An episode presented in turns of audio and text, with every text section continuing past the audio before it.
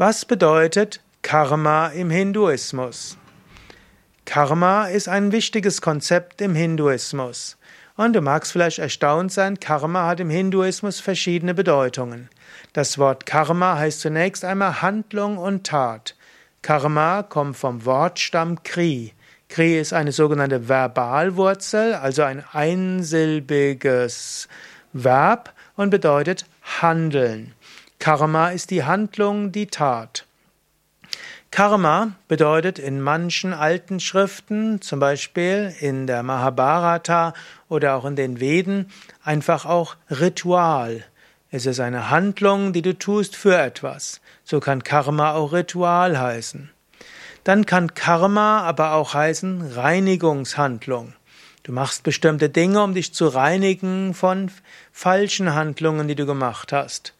Wir finden das zum Beispiel auch im Ayurveda. Da gibt's Panchakarma, das heißt fünf Reinigungshandlungen. Wir finden es im Hatha Yoga, da gibt's die Shat-Karmas, die sechs Reinigungsübungen. Gut, natürlich unter Karma versteht man heute mehr das Gesetz von Ursache und Wirkung.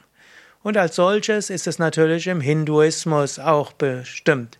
Da heißt, da bedeutet Karma, dass was auch immer jetzt auf dich zukommt und die Umstände, in denen du bist, sind, sind da, weil du sie irgendwo geschaffen hast oder weil du dort eine Lektion daraus hast. Karma bedeutet, Leben ist dir geschickt worden, um zu wachsen. Leben ist eine Schule, um zu lernen. Karma bedeutet im Hinduismus die Lebensumstände, die dir sagen, wie du zu handeln hast, um zur Erleuchtung zu kommen. Mehr zum Begriff Karma und was Karma bedeutet in meinem Buch Karma und Reinkarnation und auch auf unserer Internetseite yoga-vidya.de-karma.